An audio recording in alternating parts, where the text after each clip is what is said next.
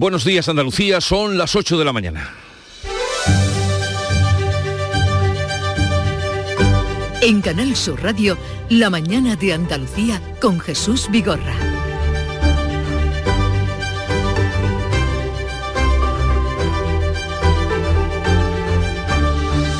Es 28 de febrero, Día de Andalucía, y nuestra comunidad conmemora el aniversario del referéndum con el que se consiguió la autonomía plena hace hoy 43 años. Los actos institucionales comienzan a las diez y media en el Parlamento con un pleno extraordinario en la Cámara al que seguirá la entrega de medallas y títulos de hijos predilectos a Lola Flores y David Bisbal.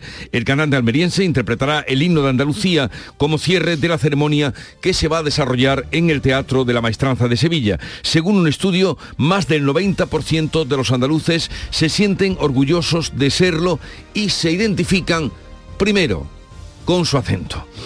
Mientras, por otra parte, la actualidad sigue y la Guardia Civil investiga la muerte a tiros de una joven en El Rubio, Sevilla. Hoy se le va a practicar la autopsia a la menor de 17 años. El joven de 22, con el que mantenía una relación, está detenido y ha participado en una primera reconstrucción de los hechos. El caso está bajo secreto de sumario mientras los agentes buscan el arma homicida. El ayuntamiento ha suspendido todos los actos del 28F. Y los letrados de justicia, secretarios judiciales, continúan con la huelga. La negociación con el Ministerio está estancada y las posturas enfrentadas. Esta mañana el Comité de Huelga de los Letrados volverá a reunirse con el Ministerio.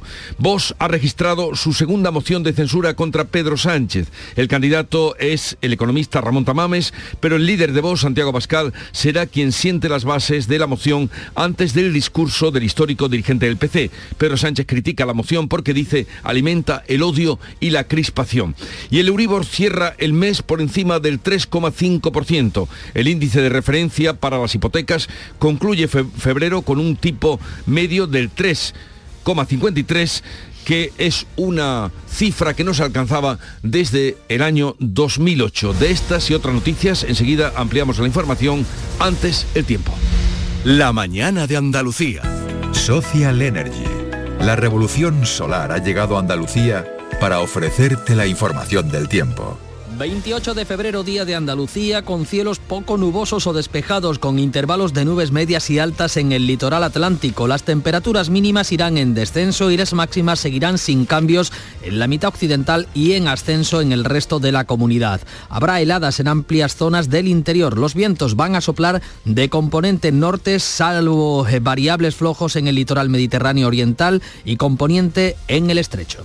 En febrero, vuélvete loco con Social Energy. La locura de iluminar tu hogar noche y día consumiendo tu propia energía y ahorrar hasta el 90% en tu factura de luz gracias a nuestras baterías. Aprovecha las subvenciones disponibles para ahorrar con tus paneles solares. Primeras marcas con hasta 25 años de garantía. Estudio gratuito en el 955 44 11 11 y socialenergy.es. La revolución solar es Social Energy.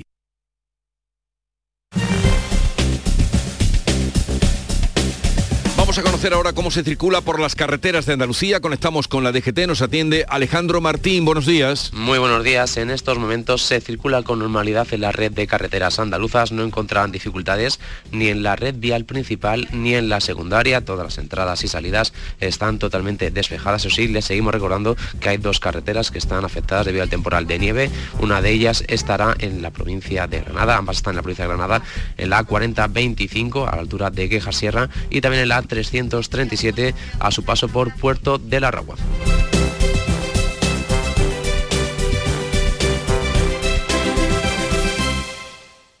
Somos una comunidad que no necesita filtros, con seguidores de todas partes del mundo. Somos una red social unida, una tierra que avanza, que crea y que cuida, con amigos que van mucho más allá del tiempo real una comunidad orgullosa de estar muy conectada con nuestra manera de sentir y nuestra manera de vivir. Feliz Día de Andalucía. Esta es tu comunidad. Un mensaje de la Junta de Andalucía. El 9 de mayo de 2018 se celebró por primera vez el Día Mundial de los Calcetines Perdidos. Y en fin, si hasta los calcetines perdidos tienen su propio día, ¿no te mereces tú también el tuyo? Con mi día de la 11 elige tu fecha especial y juega con ella. Todos los días por un euro gana hasta 3.000 euros. Mi día, el sorteo más tuyo. Y recuerda, uno de cada cinco toca. A todos los que jugáis a la 11, bien jugado. Juega responsablemente y solo si eres mayor de edad. En Canal Sur Radio, La mañana de Andalucía con Manuel Pérez Alcázar. 8 y 5 minutos de la mañana de este 28 de febrero, de este día de Andalucía, en el que estamos pendientes de la última hora que transcurre en la localidad sevillana de El Rubio. Hoy se practica la autopsia al cadáver de la menor de 17 años que aparecía muerta con varios disparos eh, este pasado lunes. Un joven de 22 años, expareja de la víctima, está detenido y va a declarar a declarar ante el juez. Pilar González, buenos días. Buenos días. La Policía Judicial de la Guardia Civil está realizando una minuciosa tarea de rastreo en busca de pruebas, tanto en el garaje donde estaba el cadáver como en el Río Blanco, en busca del arma homicida. Ayer tarde se participaba en una reconstrucción de los hechos con el detenido, un joven vecino del Rubio, de una familia humilde, trabajadora, si lo dice el alcalde, y que era pareja de la menor fallecida. El ayuntamiento de momento lo que ha hecho es suspender los actos previstos para la celebración del Día de Andalucía. No cabe ninguna celebración ahora mismo en el pueblo, pero hasta que no sepamos, hasta que no tengamos por lo menos una primera hipótesis eh, de, los hechos de lo que ha sucedido, pues no vamos a hacer pleno ni a tomar ninguna ninguna decisión. Hoy se le practica la autopsia a la joven, a Elia, que en una inspección ocular se le observa un disparo en la cabeza. Los agentes no descartan ninguna línea de investigación, violencia machista, accidente o incluso suicidio. Un juzgado de Osuna lleva el caso y ha decretado secreto de sumario. Bien, se maneja esa posibilidad, la violencia machista. Pues fíjense, ya son 646 eh, los casos de condenas por delitos sexuales que se han beneficiado de reducciones por el, la ley del solo sí es sí. Beatriz Galeano, buenos ah, días. buenos días. Al menos 646 eh, condenados han visto recortadas sus penas. Los excarcelados ascienden a 65. La audiencia de Sevilla ha reducido en cinco años la condena al hombre que agredió sexualmente y asesinó a una anciana de 82 años. Entre tanto, en Tenerife, una mujer sigue hospitalizada, está en estado muy grave tras ser apuñalada presuntamente por su pareja. Además, un juzgado de Soria ha condenado a un año de cárcel y tres de alejamiento de la víctima al hombre que dio una bofetada a su novia en, un directo en TikTok. Y es Día de Andalucía. A las diez y media de la mañana va a comenzar el pleno extraordinario en el Parlamento. En apenas 20-25 eh, minutos conectaremos con la Cámara Andaluza. Desde allí, eh, Jesús Vigorra va a hacer el seguimiento de este acto institucional que a mediodía va a enlazar con el acto que va a celebrar el Gobierno para la entrega de las medallas de Andalucía y de hijo predilecto en el Teatro de la Maestranza. Francisco Ramón, buenos días. Muy buenos días, Manolo. Jesús Aguirre se estrena en ese discurso como presidente del Parlamento a mediodía ya en el Teatro de la Maestranza de la capital hispalense. El presidente de la Junta, Juanma Moreno, va a entregar las medallas y los títulos de hijo predilecto que este año recaen a título póstumo a la artista jerezana Lola Flores y a David Bisbal. El cantante almeriense, por cierto, ha recibido este lunes muy emocionado también el título de hijo predilecto de de su ciudad, de Almería. Lo recibo con mucha responsabilidad, un sueño que veía quizá un poquito más lejos en el tiempo o inalcanzable. Así que espero seguir trabajando por y para mi tierra y ser merecedor de este reconocimiento. Sobre el sentir andaluz, una encuesta del Centro de Estudios Andaluces con motivo de este 28F refleja que 9 de cada 10 andaluces se siente orgulloso de serlo y se identifica también con su acento. Hay también un alto grado de identificación con los símbolos de la comunidad, especialmente con la bandera, el escudo y el himno. 28 de febrero, Día de Andalucía, día de celebración, pero también es una jornada que tradicionalmente se dedica a la reivindicación de colectivos y de la oposición. El líder del Partido Socialista Andaluz eh, ha pedido al Gobierno que mantenga los logros de la autonomía. Juan Espadas insta al Ejecutivo andaluz a cuidar más la sanidad reivindicativo porque el gobierno andaluz no debe relajarse, que el señor Moreno Bonilla no debe estar tan complaciente como parece que está con la situación de Andalucía. Nuestro deber es recordarle que eh, ahora mismo sin duda están en peligro elementos fundamentales, por ejemplo, como el de la sanidad pública. Una quincena de colectivos sindicales, sociales, culturales y políticos, entre los que figuran Izquierda Unida, Podemos y Adelante Andalucía, han convocado una manifestación en Sevilla bajo el lema Andalucía por lo público y la paz, que se dirigirá al Palacio de San Telmo, sede de la presidencia del Gobierno autonómico. Quédense con nosotros, Canal Sur Radio, también Canal Sur Televisión, les van a trasladar todos los actos de esta jornada festiva en Andalucía, en el Parlamento desde las ocho y media y a partir del mediodía en el Teatro de la Maestranza de Sevilla. Más asuntos, continúa la huelga de letrados de justicia sin que la tercera reunión con el Ministerio haya aportado ningún acercamiento de posturas. El comité de huelga vuelve a reunirse a las 11 eh, con el Ministerio. Será la cuarta cita en algo más de un mes que dura ya esta huelga indefinida. Al término de la reunión de ese lunes, las partes han dado versiones distintas. Los letrados afirman que no hay avances, pero para el secretario de Justicia, Tonchu Rodríguez, sí ha habido al menos un avance, que es el cambio del tono que se plantea en ese diálogo. Lo ha dicho en declaraciones a Radio Euskadi. yo creo que hemos iniciado un diálogo constructivo y que se ha rebajado bastante el tono. Por fin se ha puesto el foco en los ciudadanos y en el perjuicio que se está causando por esta huelga indefinida. Luis Toribio, presidente eh, del Comité de Huelga, portavoz del Comité de Huelga de los Letrados de Justicia. Buenos días, feliz día de Andalucía.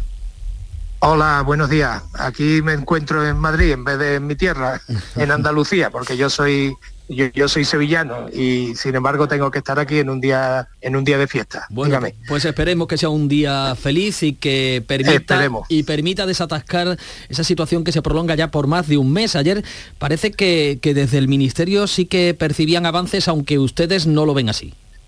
No, no lo vemos porque realmente la actitud del ministerio ha sido mm, inmovilista.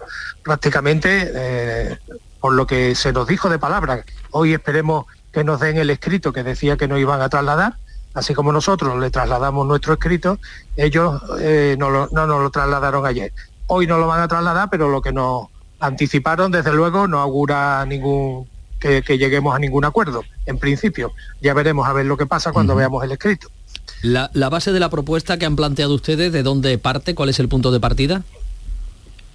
Eh, ¿Se refiere desde el punto de vista retributivo o de, de las causas de, las peticiones que nosotros la, adecuación salarial. Los planteamientos retributivos que ustedes han sí, los planteamientos retributivos, efectivamente, nosotros partimos de unos acuerdos que hubo ya en abril de 2022 y en esos acuerdos el Ministerio aceptó eh, la negociación en relación a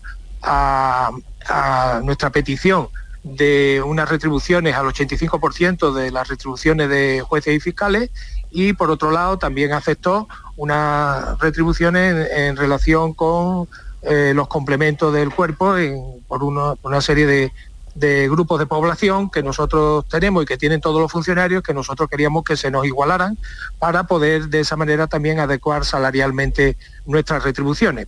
Pues esos dos acuerdos que hubo en materia de complemento de los decretos de retribuciones más el enganche al 85%, fueron dos acuerdos que el Ministerio en principio aceptó, pero que ahora no lo quiere hacer. ¿Y ven eh, posibilidad de flexibilizar la postura por parte de, justicia o está eh, de pues momento encallada la negociación? respecto, respecto a la primera reunión, ¿ha habido algún avance? En aquella ni, ni se hablaron. Eh, eh, sí, efectivamente, respeto, pero vamos, eso fue igualmente eh, cuestión del ministerio, es decir, simplemente el señor secretario de Estado solo nos preguntaba que cuándo íbamos a desconvocar la huelga, o sea que eso es inviable en una negociación, ¿no? O sea, cómo vamos a empezar desconvocando la huelga sin hablar de lo, de lo que nos ha traído a la huelga, es decir, de, de nuestras reivindicaciones. Pues nada, eso el principio era que había que desconvocar la huelga. Como usted comprenderá, así no se puede iniciar ninguna negociación. Por eso eh, estuvimos allí 15 horas sin hacer nada, pero el ministerio se empeñó. Y luego es verdad que en la siguiente reunión hubo un gran, un gran avance desde el punto de vista del, del tono de la negociación. Pues empezamos a hablar y empezamos a hablar con seriedad y a tratar los asuntos que, había que, tratar. y, tampoco hubo avances, la verdad. Ah, digamos que salvo el tono, pues tampoco hubo avances. Ayer el tono también estuvo en el mismo sentido, bien, pero no, pero realmente, evidentemente, y ante lo que nosotros le trasladamos, ellos volvieron a, a mantener una postura absolutamente inmovilista, pues, pues no puede ser. Así no, así no avanzamos, desde luego. Espero que el Ministerio hoy no, nos, nos traslade algo que verdaderamente eh, podamos empezar a, a ver eh, la luz en esto. Señor Toribio, han perdido ya más de un mes de sueldo con esta huelga indefinida. ¿Hasta cuándo pueden aguantar? Pues así es, así es. Pues no lo sé, pero eh, los, los compañeros nos siguen trasladando que nos mantengamos, que estemos ahí y que no demos un paso atrás.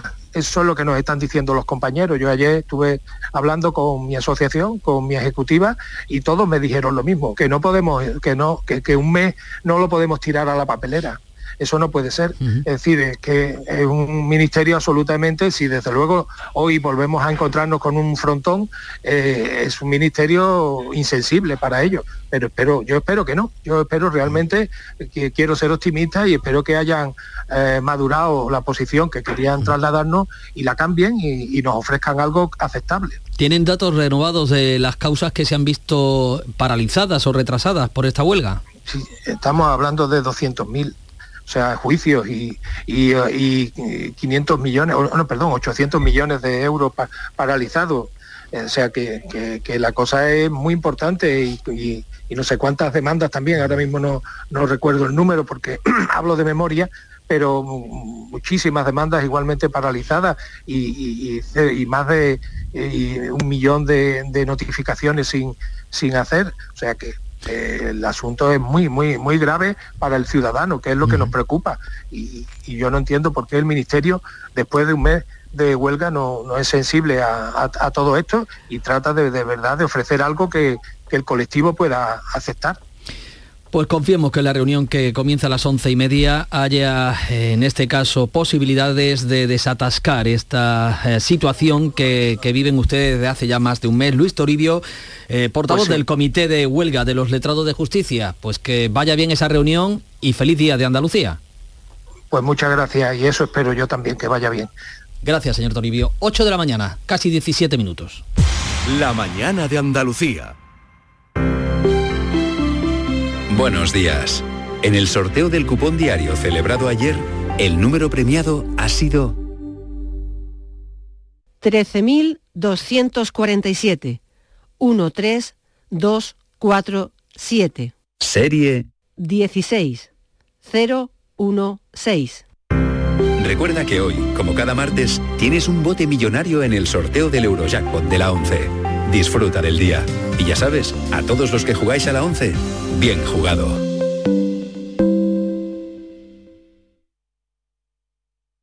La mañana de Andalucía con Jesús Vigorra.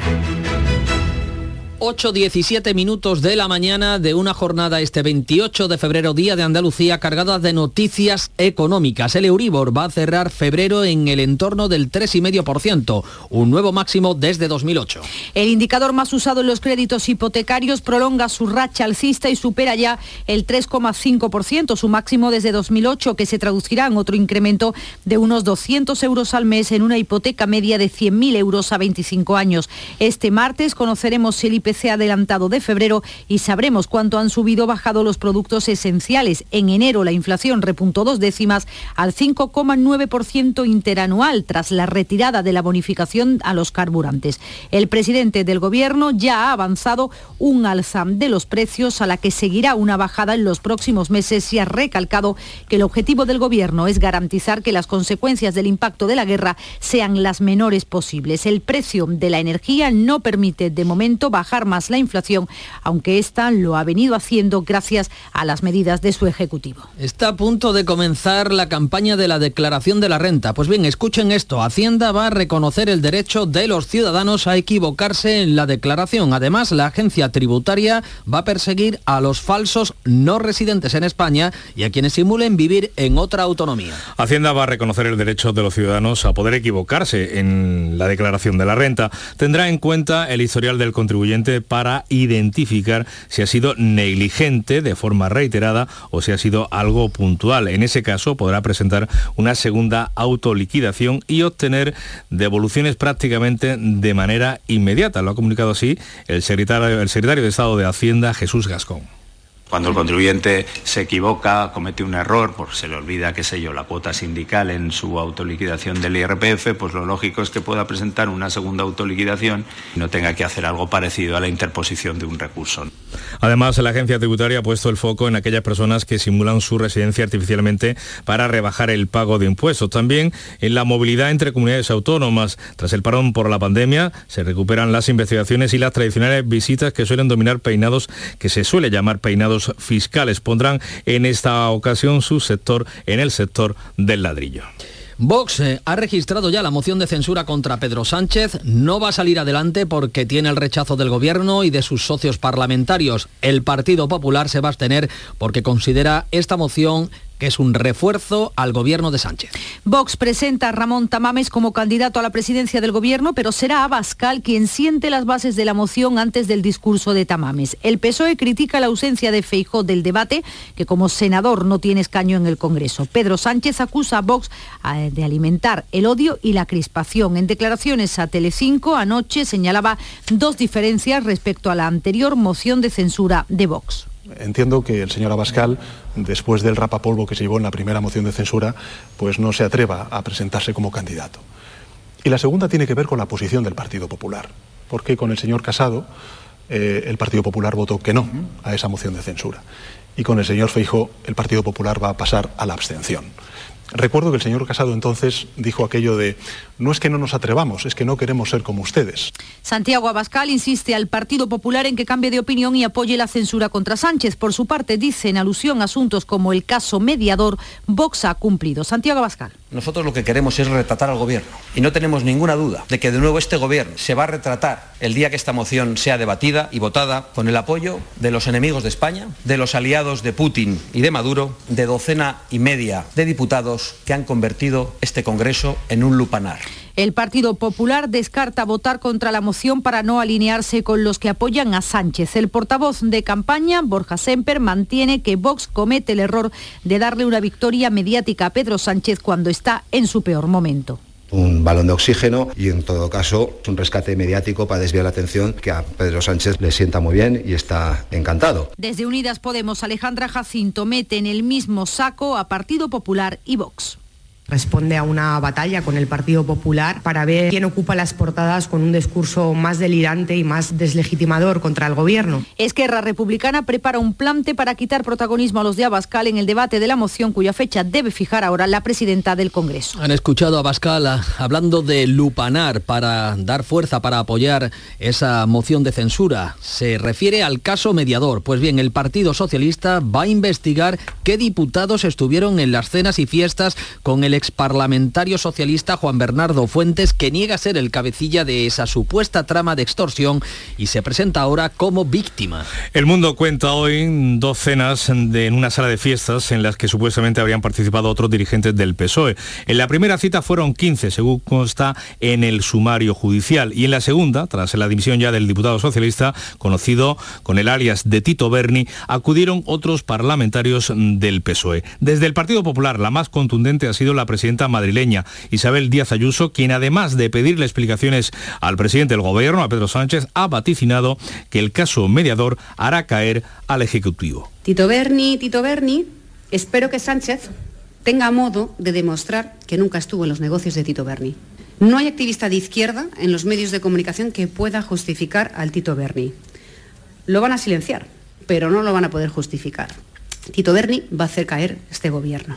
En una entrevista en Telecinco, Pedro Sánchez ha señalado que conoce el caso por los medios de comunicación y ha añadido que a diferencia del PP, el modelo del PSOE es atajar la corrupción y no encubrirla. Los casos de corrupción existen, desgraciadamente existen, pero lo importante es que cómo, se responde a ellos, qué solución se le da. Y eh, ahora que me plantea esta declaración por parte de la señora Ayuso, sí que le diré que el modelo del Partido Socialista es todo lo contrario al modelo de la señora Ayuso. Nosotros atajamos la corrupción y no la encubrimos. De nuevo en Andalucía, el detenido por el secuestro de la concejal de Maracena ha pedido que se sustituya su estancia en la cárcel por el internamiento en un centro psiquiátrico. Granada, Susana Escudero, buenos días. Hola, buenos días. Escuchamos al letrado Luis Molina que ha, ha recurrido el ingreso en prisión del que era novio de la alcaldesa de Maracena. Argumenta que no existe ni riesgo de fuga ni destrucción de pruebas y pide medidas menos lesivas para su defensiva. También existe otra posibilidad como es el ingreso como medida cautelar en un centro psiquiátrico y eh, firmar periódicamente en el juzgado para asegurarse de que no hay una fuga, es decir, que existen otras opciones menos lesivas que el juez eh, perfectamente podría haber aplicado. También ha pedido que si continúa en prisión el detenido sea trasladado a la cárcel de Alaurín de la Torre para estar más cerca de su familia. Bolaños, el ministro de la Presidencia, viaja a Bruselas para tratar de frenar un informe negativo por la crisis del Consejo General del Poder Judicial. La comisión insta a España a renovarlo antes de asumir la presidencia de turno en julio. Las autoridades comunitarias urgen al Gobierno a poner fin al bloqueo y a acometer la reforma del sistema de designación de los jueces antes de que España asuma la presidencia de turno de la Unión Europea. Sin previsión en la agenda, el ministro de la Presidencia, Félix Bolaños, se ha reunido con la vicepresidenta presidenta de la Comisión y el comisario de Justicia cuatro días después de que dos misiones del Europarlamento visitaran España para conocer la ejecución de los fondos europeos y varias reformas legales. Según Moncloa, Bolaños ha explicado que el Gobierno y el Partido Popular alcanzaron un acuerdo para renovar el Consejo General del Poder Judicial, pero sigue sin firmar. El expresidente catalán Artur Mas, su exconsejero de presidencia y otros ocho cabecillas de la consulta soberanista de 2014, el 9N que se llamó, van a tener que pagar un millón por intereses por eh, haber malversado fondos públicos en aquella consulta. Y en torno a los movimientos soberanistas o independentistas, ha habido un nuevo desaire al rey del presidente catalán, Per Aragonés, y de la alcaldesa de Barcelona en la segunda jornada del Mobile World Congress. Aragonés y Colau han repetido el gesto de años anteriores y de la cena de un día antes. No han recibido a Felipe VI a su llegada a esa cita al Mobile. Sí lo han saludado ya en el interior antes de participar en un encuentro con las principales empresas tecnológicas. Pedro Sánchez, el presidente del gobierno, ha calificado de equivocación este nuevo desplante de Aragonés al jefe del Estado y destaca la contribución del rey a esa cita, a esa cita empresarial. La alcaldesa catalana, la alcaldesa de Barcelona, Ada Colau, ha rechazado lo que ella llama un besamanos muy anticuado. Es que estamos dentro del Congreso, nos saludamos y hacemos las fotografías institucionales de rigor, porque aquí estamos todos juntos para lograr que este sea el mejor Congreso posible. Acuerdo entre la Unión Europea y Reino Unido para la gestión tras el Brexit en la frontera entre Irlanda del Norte y la República de Irlanda. El acuerdo puede allanar el tratado definitivo sobre la relación con Gibraltar. El primer ministro Rishi Sunak dice que el acuerdo de Windsor facilitará un flujo fluido de comercio dentro del Reino Unido, con bienes separados en un carril verde para productos que viajan a Irlanda del Norte y un carril rojo para aquellos bienes en riesgo de ingresar a la Unión Europea. Y dentro del Reino Unido ya no se necesitará que cada camión, que cada encargo, que cada paquete requiera una cantidad de papeleo terrible. Y de esta manera se puede vender las cosas de forma normal. Pero con el carril rojo se puede trabajar también salvaguardando el mercado de la Unión Europea. De esta manera los alimentos llegarán tanto al Reino Unido en todas partes, incluyendo la Irlanda del Norte. La presidenta de la Comisión Europea, Ursula von der Leyen, lo califica como un nuevo capítulo para la relación con el Reino Unido en los supermercados de Irlanda del Norte y en el Reino del Reino Unido van a encontrar exactamente los mismos alimentos. Y también este marco de Windsor va a facilitar de forma permanente que los medicamentos, todos los fármacos, incluso los que se aprueben a partir de este momento, se encontrarán en las mismas condiciones en las farmacias y hospitales de todo el Reino Unido, incluyendo Irlanda, Irlanda del Norte. El gobierno de Gibraltar y el ministro español de Asuntos Exteriores han celebrado ya este acuerdo sobre Irlanda del Norte. La guía gastronómica Repsol, una de las más prestigiosas del mundo, ha incorporado en su edición de este año a 101 restaurantes o bares distinguidos con su sello de calidad, de los cuales 11 van a venir a Andalucía. En Alicante, siguiendo esta gala de la guía Repsol, ha estado nuestro enviado especial, Javier Benítez. Buenos días desde Andalucía. Feliz día de Andalucía. Muy buenos días. Igualmente, Andalucía empezó anoche de alguna manera a celebrar su día aquí en Alicante con un éxito rotundo, con nuevas incorporaciones, como decías, a esta prestigiosa lista de los soles Repsol. Dos restaurantes de la provincia de Cádiz, El Alférez en Vejer de la Frontera y Mesón Sabor Andaluz en Alcalá del Valle, consiguen su primer sol Repsol. Otros dos de Córdoba, Caran Víctor de Pozo Blanco y Recomiendo en la capital cordobesa. Dos también en Jaén, Radis en Jaén y Vandelvira en Baeza. En Málaga, La Milla de Marbella y en Sevilla, 12 etapas en Castilleja de la Cuesta y La Lola en Sevilla Capital. Todos ellos se estrenan con un sol Repsol, pero además hay dos restaurantes, eh, Mantúa en Jerez y El Lago en Marbella, que consiguen su segundo sol. Con estas incorporaciones, Andalucía suma un total de 65 restaurantes galardonados en esta prestigiosa lista. Así se concedía anoche el segundo sol Repsol a Mantúa y a El Lago. El primer restaurante es El Lago, recoge Fernando Villas Claras. Y vamos con el siguiente que es el restaurante Mantúa, recoge el premio Israel Ramos. Enhorabuena a todos La voz. ellos. Javier, gracias por eh, informarnos desde Alicante. Feliz día de Andalucía a todos. Son las ocho y media enseguida. Jesús Vigorra desde el Parlamento Andaluz. En la mañana de Andalucía de Canal Sur Radio, las noticias de Sevilla. Con Pilar González. Hola, buenos días. El Día de Andalucía en Sevilla viene marcado por la muerte de una joven de 17 años en el Rubio. De momento, su pareja está detenida. Estamos pendientes de esto en el día en el que seis sevillanos recibirán la medalla de Andalucía y hay programadas muchas actividades en pueblos y barrios de la capital para celebrar este 28F. Enseguida se lo contamos. Antes, el tiempo. Hoy tenemos el cielo despejado con intervalos de nubes altas, sopla viento del norte y bajan las temperaturas mínimas, con heladas en las sierras y también en zonas de la campiña. Está previsto alcanzar 14 grados en Morón, 15 en Écija y 16 en Lebrija y en Sevilla. A esta hora tenemos menos 2 grados en Alanís, menos 1 en Casariche y 3 grados en Sevilla. ¿Has pensado en instalar placas solares en tu vivienda o negocio? Con Sol Renovables, enchúfate al sol. www.solrenovables.com o 955 35 53 49. Reciclos llega a tu ciudad. La nueva aplicación con la que podrás ganar premios solo por reciclar. Participa reciclando latas y botellas de plástico de bebidas. Cuida tu entorno y gana premios.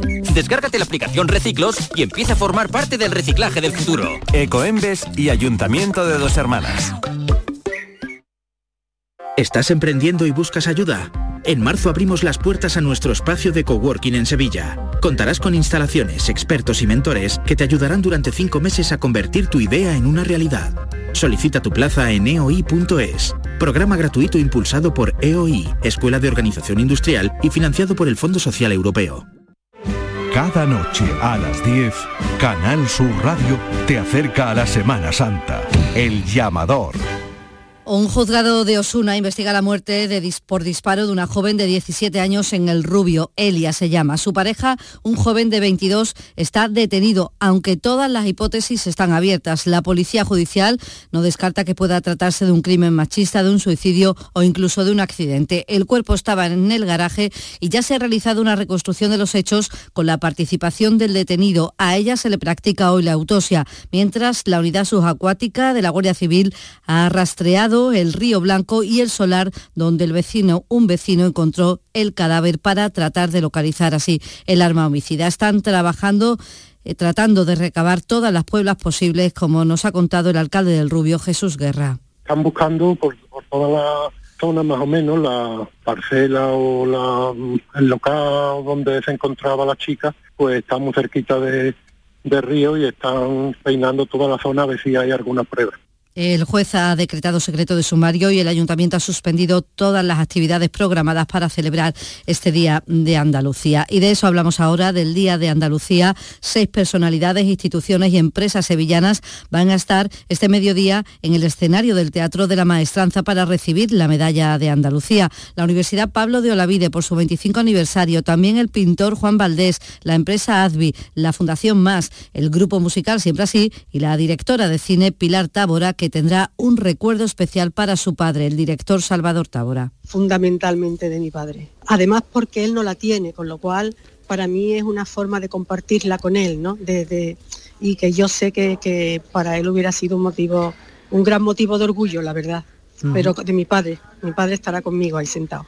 En este Día de Andalucía, el Museo de la Autonomía de Coria está abierto desde las 10 de la mañana hasta las 8 de la tarde. Hay salas como las del 28F que alberga los símbolos originales o la histórica pizarra de recuento de votos del referéndum de 1980, como ha contado aquí en Canal Radio el director gerente de la Fundación Centros de Estudios Andaluces, Tristan Pertínez. Sala 28F eh, del Museo de la Autonomía, donde se conservan los símbolos originales de la, de la autonomía de Andalucía, tanto el, escudo, la bandera y, el facsimil del, del himno de Andalucía. En el Parque del Alamillo hay también organizadas actividades, rutas guiadas para conocer el patrimonio botánico y un encuentro participativo con flamenco. Lo cuenta el director Manuel Campuzano. Otra novedad que es un taller de compás flamenco con el torombo que se hace en pequeños grupos, en grupos de 20, para los que hay que, en nuestra página web pueden ver eh, los que estén interesados el, correo electrónico en el que... Total, es un día para disfrutar de esta jornada festiva, Día de Andalucía, que amanece con un menos un grado en Cazalla, menos uno en La Roda, menos uno también en La Roda y tres en Sevilla.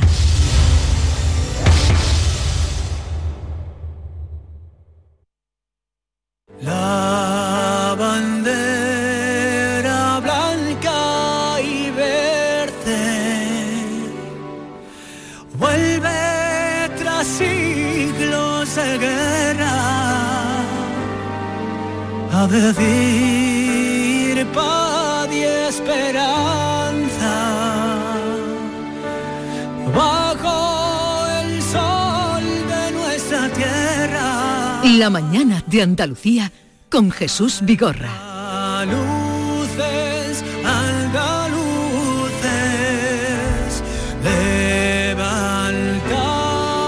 8.35 minutos de la mañana, retomamos la mañana de Andalucía desde el Parlamento a la intemperie, porque así se va a celebrar hoy el acto a las puertas del Parlamento, dando al jardín eh, que tiene por delante.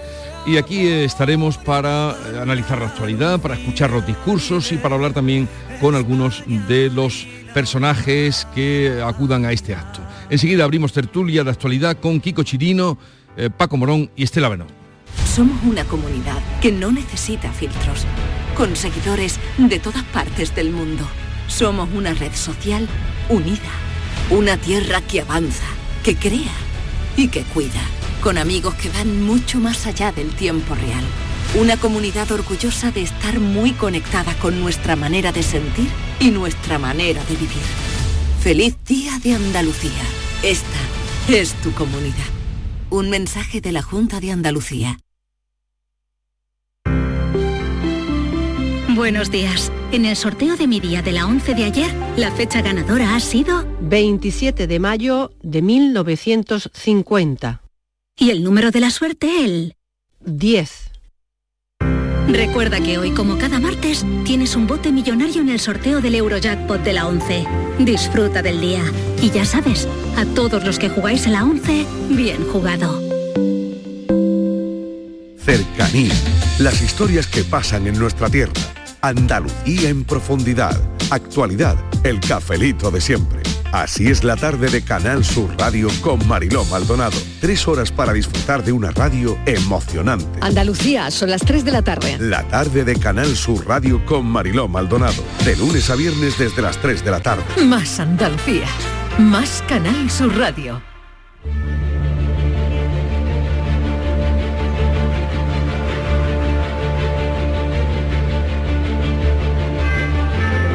Esta es La Mañana de Andalucía con Jesús Vigorra, Canal Sur Radio. Pues vamos a retomar el programa desde aquí, La Mañana de Andalucía, porque aquí está la noticia y aquí vamos a contarla. Hoy con Kiko Chirino, que nos ha hecho el honor de desplazarse desde su Granada. Eh, hacía poco frío allí y se ha venido aquí a nuestra tierra su director del Ideal de Granada, Kiko, buenos días. ¿Qué tal? Buenos días, Jesús. ¿Cómo estás? Bien, ya te he dicho que el frío es algo subjetivo, es una cosa psicológica. Vamos a dejar de hablar de frío, dices tú, y así estaremos más... Totalmente, totalmente. Además, vengo, veo a Estela que ha venido, que viene ahora mismo como para coger una mesita en la puerta. Viene muy protegida. Estela además tiene hoy va a ser un, un papel importante. Bueno, Kiko, me alegro mucho de que estés aquí, de que te hayas venido con nosotros. Ah, también está Paco Morón, que repite delegado de Europa Press en Andalucía. El año pasado coincidimos aquí, ¿no? Sí, también, también. También lo celebramos juntos. También Con el mismo frío, casi. Yo creo que menos. Un poquito menos, sí. Pero Lo disfrutamos, lo disfrutamos. En fin, lo desafiaremos con, con la palabra y con la información y con las ganas de estar juntos. Y Estela Benó, buenos días, Estela ¿Qué de Diario tal? ABC, ¿qué tal? Muy ¿Cómo buenos estás? días, estupendamente, un poco arrecido, es verdad. Pero bueno, es que en este Parlamento yo no sé lo que pasa, que se entra Muchos y hace... pasillos, muchos pasillos. Pero es que tú estás en la calle y hace fresco. Entras aquí y hace 3 o 4 grados menos. Esto habría que investigarlo para los domicilios. Lo que ¿Eso pasa es que esto es? tiene mucho espacio. Pero si es que los domicilios es casi igual. Sí, bueno, en invierno sí, en verano, en verano también hace aquí más fresquito, todo hay que decirlo. Bien, eh, bueno, llegamos al Día de Andalucía, no sé si un- parece que una festividad eh, calmada, no hay eh, así un tema que pueda eh, hacer que hoy sea un día de debate o de, eh, o de mm, contraposición, ¿no? Y eso, y eso que es un año plenamente electoral, ¿eh? Tenemos dos citas electorales, dos mensajes continuamente de todo el mundo, todo el mundo posicionándose, pero no, yo lo que descarta, vamos, lo que destacaría sería el, eh, la encuesta que conocimos ayer. el sentimiento andaluz, ¿no? De ese sentimiento de Andalucía, de entender a Andalucía dentro de la unidad de España, de entender esa cómo hay que vertebrar España a través de Andalucía y cómo los andaluces se sienten cada vez más orgullosos, más identificados, tanto con su símbolo, con el tema de la lengua y que se pierden los complejos, ¿no? Si alguna vez hubo complejos, que Lo- es otro debate que hay que tener, ¿no? Lo si dices- alguna vez hubo, Lo ¿no? dices por lo del acento. Sí, Que por el lo del acento, lo ¿no? ponen Por el o acento lo que- ponemos, eh, porque la encuesta eh, Sí, sí, sí. supuestamente nos refleja todo. El acento está por encima de la bandera, del Todo. himno, de las instituciones. Pero porque yo, porque yo creo que eh, sigue siendo uno de los elementos, de los pocos elementos en los que todavía el andaluz pueda sentirse atacado o bueno, con cierto complejo visto desde fuera. Entonces eso eh, alimenta una También sale reacción a la eso, sale defensiva. reflejado ¿no? eso, ¿no? De- Eso alimenta una reacción a la defensiva identitaria, ¿no? Pero a mí sí me llama la atención eh, algunos elementos habrán, habrá que tendrán componente político hoy, por ejemplo la sanidad y algunos Sí. elementos habrá, habrá. Pero a mí me llama la atención muy brevemente de la, mm, de la encuesta de ayer, que igual que el sentimiento andal- andaluz, eh, del andalucista, el andalucismo, ¿no? el sentimiento andaluz es transversal, es decir, llegan a- por encima del 50%. Si no tiene un componente político, hay un empeño político para que el andalucismo tenga ese sesgo politizado. Cuando, cuando no lo tiene, la, es decir, todo aplaudimos que toda la sociedad andaluza se, tenga ese sentimiento y lo tenga de manera general y global, pero sin embargo hay un- una pugna política por ver quién patrimonializa Pero ese sentimiento. Eso siempre ocurrió, ¿eh, Kiko? Mm. Porque al final eh, el- la ausencia de un partido andalucista potente que identifique de verdad un voto andalucista ha hecho que el Partido Socialista durante muchos años cogiera la bandera de Andalucía y se, y se levantase como el como el partido que defendía los intereses de, los, de Andalucía y eso hacía que esa pelea por la bandera haya llegado ahora y Juanma Moreno ha conseguido también situar al Partido Popular como un partido útil, un partido que defiende Andalucía, situarlo también como quitándole la bandera al Partido Socialista pero en los lo últimos años, ¿no? Justamente al revés. Yo creo que la clave es al contrario. Además, la encuesta de ayer nos lo deja claro. La gente se identifica con Andalucía, con sus símbolos, con la Mm. bandera, con el escudo, con el himno, con el acento. Y no lo identifica con ningún Correcto, partido correcto. político. Eso es lo que me Entonces, Pero, ¿qué es pero las fuerzas pasa? políticas sí lo quieren, Claro, sí lo por- quieren ¿por coger, qué- ¿por quieren qué lo coger quieren coger? ¿Por qué lo quiso coger el PSOE cuando estuvo en, en la Junta, cuando estuvo tantos años gobernando? ¿Y por qué lo ha querido recuperar ahora el PP con su propio, digamos, característica? ¿no? ¿Por qué? Porque mm, realmente atrae a los votantes porque la gente se siente identificado. Entonces, el que se identifica con los símbolos de la sociedad es el que gana las elecciones. Y yo creo que eso Tiene es lo ese que está- plus, Y yo creo que eso es lo que eh, lo que está pasando, lo que ha pasado en Andalucía en los últimos años y sigue pasando. Nosotros tenemos a, los, a todos los niños eh, eh, lleva- que se llevan llevan mes y medio, vamos, por lo menos los que viven cerca mía, con la flauta dulce ensayando el himno de Andalucía. Sí, todavía, todavía, Hombre, pues la claro, flauta. y todos Bueno, nosotros... Y, y el desayuno de pan con aceite El en todos los desayuno- colegios. el desayuno molinero. Desa- claro, y todos, nosotros lo hemos aprendido. Yo, por ejemplo, no he sido capaz, pero lo, pero lo, lo intentaron en el colegio, ¿no? Entonces, mm, quiero decir, parece una tontería, pero ese tipo de, de identificación con Andalucía, con los símbolos, con la tierra, la gente lo lleva ya mm, totalmente asumido y es una cosa para mostrarnos orgullosos. Y lo del acento a mí me llama mucho la atención porque durante muchísimos años lo hemos visto en los, en los medios de comunicación, en todos, eh, en las radios, en las teles, no se utilizaba el acento andaluz y sabías tú que un chico o una chica era andaluz porque lo decía en algún momento en su vida, pero su acento hablaban fino, como decimos aquí. No tenían nuestros acentos y ahora, Ahora no. hay un- una Mm. persona de Almería, de Jaén o de Sevilla o de Cádiz y utiliza su acento y es lo que debe hacer. Y también es verdad que, que a mí me parece una riqueza que eso pase. No solo también en Andalucía, también ha pasado con otros acentos.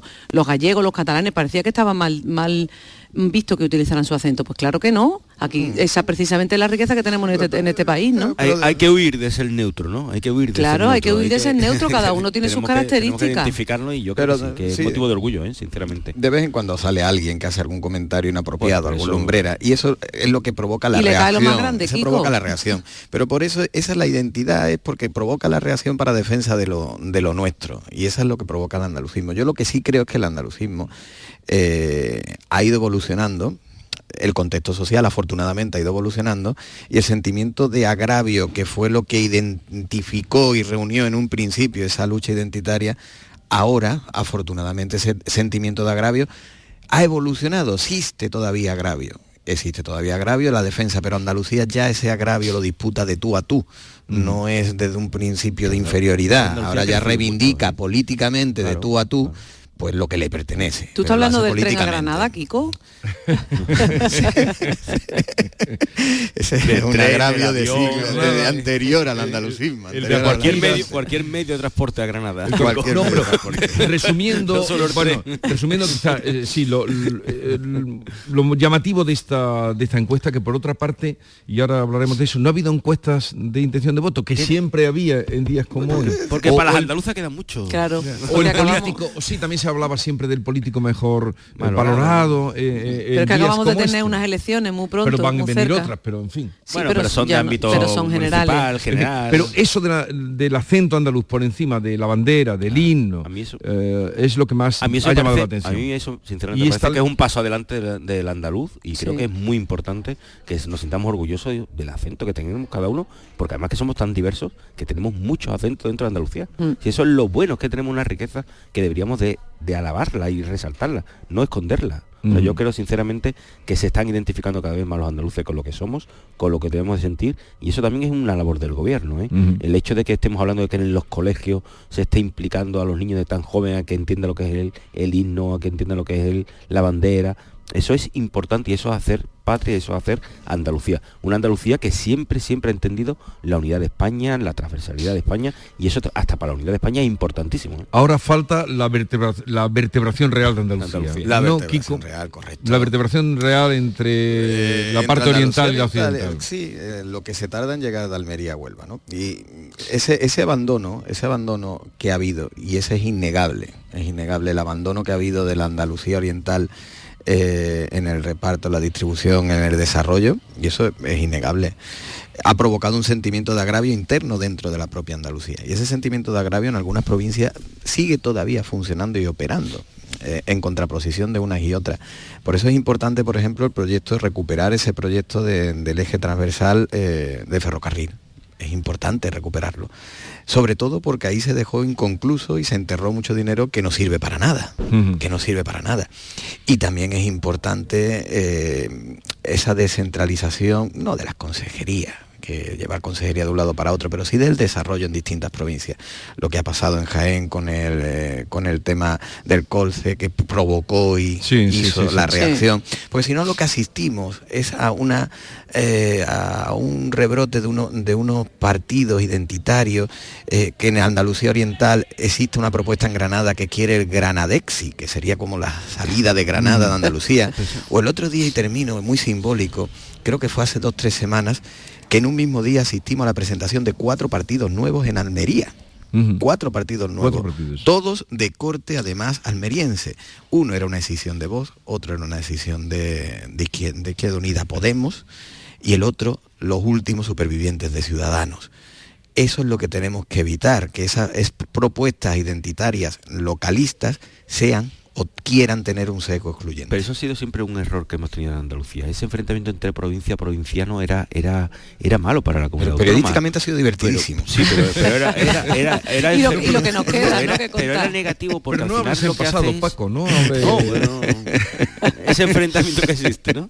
No, pero sí es cierto que, que, que, que estamos, eso no lo hemos aprendido, ¿eh? Eso lo hemos aprendido a llevarlo bien y existe un, un enfrentamiento entre provincias que no es bueno, no es saludable, ¿no? Incluso condiciona muchas veces hasta decisiones políticas, Posturas que hay que tomar, porque muchas veces hay que decidir cosas que son lógicas y no va en contra de nadie, sino que son decisiones que hay que tomar y puede ser Sevilla, Málaga, Almería o Granada la beneficiada en cualquier momento y es lo que hay. Pero yo creo Y que, no pasa esa- nada, y que no esos pasa nada, debates pero eso- tan, tan, tan localistas, en el fondo ya los vamos superando. Mm. Efectivamente nos queda mucho camino todavía que recorrer, pero eso que tú explicabas, por ejemplo, de los partidos estos locales de Almería, ¿eso va a algún sitio? A ninguna parte. Y eso lo saben los propios almerienses, que cada uno legítimamente puede tener las aspiraciones que quiera, por supuesto. Pero la gente sabe que eso, ese tipo de fragmentación tan, tan minúscula no, lle- no lleva a ningún Pero el sitio. discurso del agravio hace, hace daño. ¿eh? Pero el discurso O sea, del agravio yo creo que mm, afortunadamente lo vamos pro- mm, progresivamente superando. De hecho, si analizamos los, los proyectos, por ejemplo, que pueda presentar el gobierno andaluz, vamos a hablar de tren. Eh, el el proyecto que está, que está intentando poner en marcha la consejera de fomento, que no sabemos si va a poder o no, pero que lo está intentando, es el- el- El la red de, del eje transversal de ferrocarril y gestionar desde Andalucía Ferrocarriles para que com- comuniquen las diferentes capitales. Se habla de autovía, que es verdad que la autovía de la Almanzora, cuántos años llevamos haciéndole, cuánto nos quedan, pero que estamos ahí. Quiero decir que, que son proyectos que son irrenunciables. ¿A quién se le ocurre que no se pueda hacer esa autovía? ¿A quién se le ocurre que no pueda haber esos trenes? Otra cosa es que no los tengamos, pero el concepto, que es lo que estamos un poco hablando hoy, ¿no? La, la sensación, el sentimiento es, evidente. O sea, Andalucía es entera y hay que intentar mm, pelear por que todo sea entera. Y un ejemplo en esto ha sido, por ejemplo, lo que está pasando con el trasvase del Tajo Segura.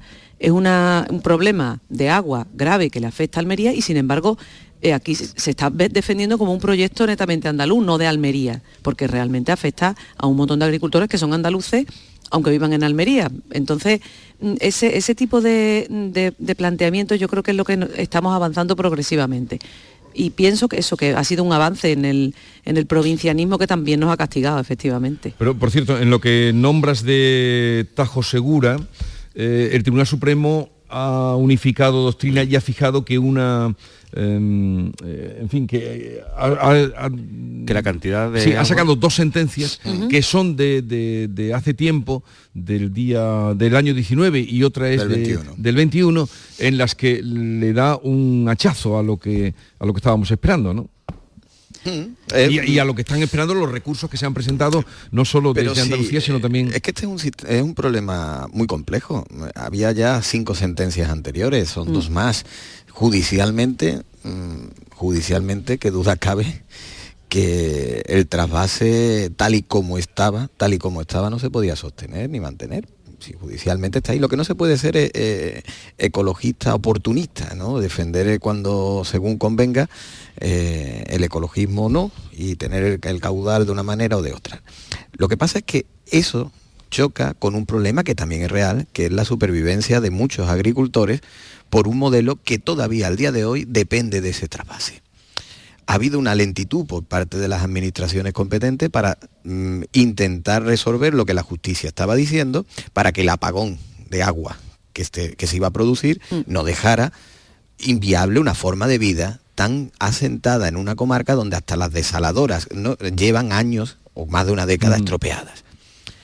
L- El problema que yo percibo es que seguimos abordando este problema a rachas. Que igual que hubo un ímpetu inicial para hablar del trasvase, cuando se resolvió que el trasvase quedaba como quedaba, en paralelo no estoy viendo cómo evolucionar este problema cuando se nos vuelva a echar encima.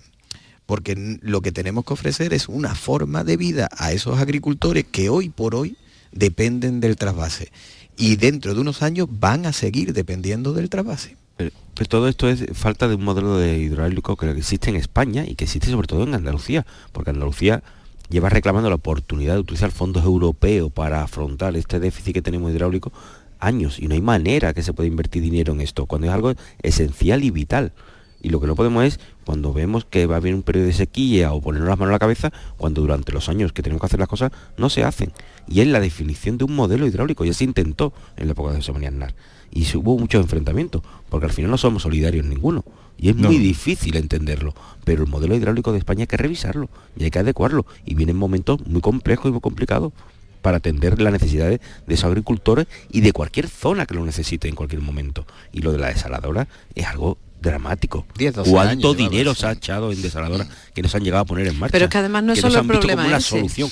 Y es dinero europeo que se había ahí enterrado físicamente, realmente, y Pero- no ha pero- servido para nada. Pero Paco, es que Bueno, el problema sí de la... las desaladoras, de- Algunas. de- de- las de Almería. sí, pero la ya de Almería está. funcionan, pero ¿cuál es el problema? Que el agua es mucho más cara. Claro. El agua de la desaladora que, que consumen los agricultores de Almería es mucho más cara que el agua que podían tener normalmente de la red, o del acuífero o de otro, otro sistema. Entonces, ¿qué es lo que pasa? Pues efectivamente que hay un- una dificultad para, esta, para este campo que además es que es puntero en exportaciones y que es que surte a toda Europa. O sea que es que todavía es más, es más grave la cosa. Yo creo que efectivamente esto es un problema serio que habría que resolver de manera global. No se trata solo de que lo- los hectómetros cúbicos sean 9, 22 o 14, sino se trata de que realmente un mapa hidráulico, efectivamente realmente hacer lo que un mapa de cada uno de agua los territorios y decidir necesitamos. y a- eh, pero eh, decidir y, y plantear pues, que cuáles son las necesidades reales, sobre Claro. todo teniendo en cuenta que tenemos una sequía que mm, nos está costando mucho trabajo superar y que además no, no, no tiene viso de resolverse, porque para este fin de semana muchas personas que hayan hecho sus planes de irse, de disfrutar de la familia, porque los niños no tenían colegio, a lo mejor algunos han cambiado los planes porque decían que iba a llover lo más grande. Y hoy hace un día de Andalucía precioso, precioso para verlo y para disfrutarlo, pero lo que no hace Pero falta es que lloviera. De lluvia nada. Nada, Pero de nada. lluvia los pronósticos que hay para este año son malos. Claro, es que Eh. tenemos que acostumbrarnos a eso, que tenemos también un, un sector de olivar que ha perdido casi un 30 y tanto, casi un 40% de producción. Es que no podemos permitirnos eso. Yo creo que hay que ver, tener una visión global y, re- reeditar el mapa hidráulico de, de España realmente. Y a partir de ahí ver cómo hay que ayudarse entre comunidades autónomas o cómo hay que entenderlo. Y sobre todo, si tenemos una serie de fondos extraordinarios europeos y se pueden aplicar, ¿por qué no luchamos para aplicarlo donde realmente hace falta? Pero, pero es que no hay ninguno Y es para la sequía, manera, ¿eh? ¿eh? No hay Claro, ningún, no, no, hay es que no te lo permiten, es que no te lo permiten, No hay es que no te permiten utilizarlo para eso. Ninguno, es ninguno. algo que el gobierno de España tendría que luchar con Europa, es que Pues sí, España tiene un es que- que problema aquí- de sequía. Mm. Exacto, es que aquí es serio y grave. Yo entiendo que en otros, en otros países, a lo mejor Claro, como Italia también lo necesitarían, no lo sé, Claro, pero desde luego pues- nosotros nos hace pues falta. El año, el año va a ser complicado y eso, a lo mejor una situación límite será la que nos haga reaccionar. Pero reaccionar tarde. Pues ya estamos- ya estamos- ya estamos en límite, Bueno, ya Jesús. estamos tarde. Al límite estamos. También hemos regado por encima de nuestras posibilidades. También hemos lo- puesto los cultivos también hemos puesto cultivos porque era más rentable, Sí. Pero ¿quién lo era muy cuenta? rentable. ¿Quién lo cuenta eso? ¿Quién Sí, lo dice? señor, ¿Quién lo eso es verdad, Kiko, eso es verdad. Hay que asumir, hay que asumir, hay que asumir que hemos hecho un modelo productivo, un modelo productivo que no podemos mantener. Y ya está. ¿Pero quién lo dice?